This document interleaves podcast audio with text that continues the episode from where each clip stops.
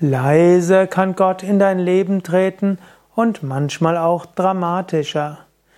Für manche Menschen kommt diese göttliche Berührtheit Schritt für Schritt, leise auf leisen Sohlen.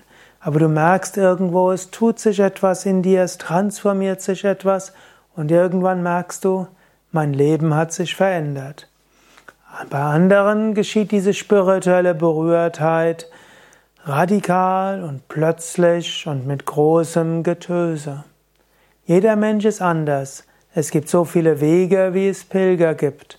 Und so gibt es eben auch leise und sachte und intensiv und laut.